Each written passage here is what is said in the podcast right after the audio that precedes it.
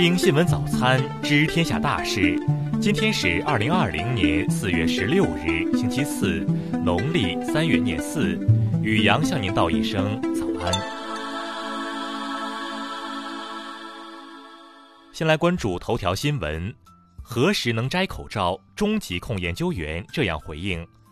昨日下午，国务院联防联控机制召开新闻发布会。对于不同风险等级地区的人群，什么时候能摘下口罩的问题，中国疾控中心研究员张刘波回应表示，口罩的问题不是简单的摘不摘的问题，而是要把它和整个的防控措施要统一起来。具体有以下几方面的问题：第一，普通公众在家里面或在户外没有人员聚集、通风良好的情况下，可以不戴口罩。如果是处在人员密集的场所或与其他人的距离较近时，应随身戴好口罩。第二，一些特定场所的工作人员，比如像火车站、机场、公共交通工具、养老院、福利院等，像这些地方的工作人员要戴上口罩。第三，一些重点人员，包括病人、疑似病人、密切接触者、境外回国的人员，应该要戴上口罩。第四，一些职业暴露的，比如医护人员、从事疫情防控的警察等，这些人群工作的时候也要戴上口罩。各地可以根据具体防控需求，出具修订相关防控指南。再来关注国内新闻，近日，国家安全机关依据有关规定，评选出主动反映危害国家安全行为的举报人若干，分别进行了表彰和现金奖励。中国疾控中心昨日表示，对于影剧院、游艺厅等娱乐休闲场所，建议暂不开业；展览、展会建议暂不开展。教育部近日启动实施全国高校与湖北高校毕业生就业创业工作“一帮一”行动，其中，北京大学支援帮扶武汉大学，清华大学支援帮扶华中科技大学。数据显示，一到三月。受新冠肺炎疫情影响，全国实际使用外资两千一百六十一点九亿元人民币，同比下降百分之十点八。近日，财政部、农业农村部四部门就农业信贷担保发布通知，指出要突出对粮食、生猪等重要农产品生产的支持。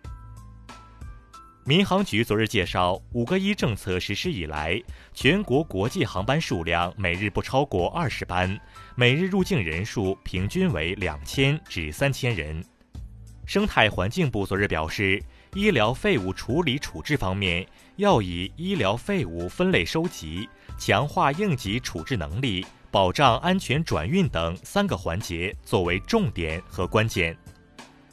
十五日二十四时，国内成品油新一轮调价窗口开启，多家机构表示，本轮油价调整将继续搁浅。再来关注国际新闻，美国总统特朗普十四日宣布停止资助世界卫生组织，并指责世卫组织在处理新冠疫情时表现欠佳，没有及时公布疫情信息，没有出台有效的防疫措施。美国前总统奥巴马十四日正式背书民主党总统参选人、前副总统拜登。奥巴马称，拜登是带领美国度过类似新冠肺炎疫情危机的最佳人选。联合国秘书长古特雷斯十四日晚间发表声明称，世界卫生组织必须得到支持，这对全球战胜新冠疫情的努力绝对关键。国际货币基金组织十四日发布新一期世界经济展望报告，预计二零二零年全球经济急剧萎缩百分之三，为大萧条以来最严重的经济衰退。国际航空运输协会预测称，受新冠肺炎疫情影响，全球航空业收入损失将达到三千一百四十亿美元。二零二零年客运总收入将比二零一九年下降百分之五十五。日本内阁官房长官昨日表示，全国范围内的棉布口罩发放将于十七日开始，首站为东京。昨日，韩国在疫情红色预警中启动第二十一届国会选举，投票站采取强力防控措施，对数万名居家隔离者等单独设置投票时间。土耳其外长十四日表示，土方愿意有条件的采购美制防空系统，但涉及俄制 S 四零零导弹的立场不会改变。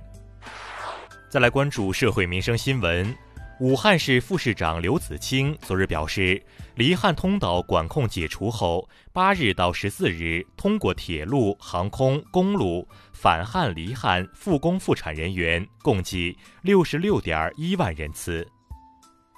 经过六十八天的运转，武汉雷神山医院于昨日正式休舱。自二月八日正式启用以来，累计收治患者两千零一十一人，康复出院一千九百余人。哈医大医院工作人员昨日就网传耳鼻喉科被封、医护被紧急隔离一事回应称，该传言不属实，全科工作都在正常进行中。昨日清晨，吉林省松原市乾安县境内发生一起三车相撞交通事故，事故造成十一人死亡、五人受伤，事故原因正在调查中。近日，福建省石狮市人民法院公开宣判一起重大黑社会性质组织犯罪案件，首要分子陈某红被判刑二十五年。其余四十余名被告人被判刑十九年至一年五个月不等。再来关注文化体育新闻，日本奥组委新闻发言人高谷正哲昨日接受采访时表示，东京奥运会没有再次推迟的计划。阿森纳俱乐部官方十五日称，疫情期间绝不会裁员，全体高层未来一年将主动降薪三分之一，以此来保证普通员工的薪水正常发放。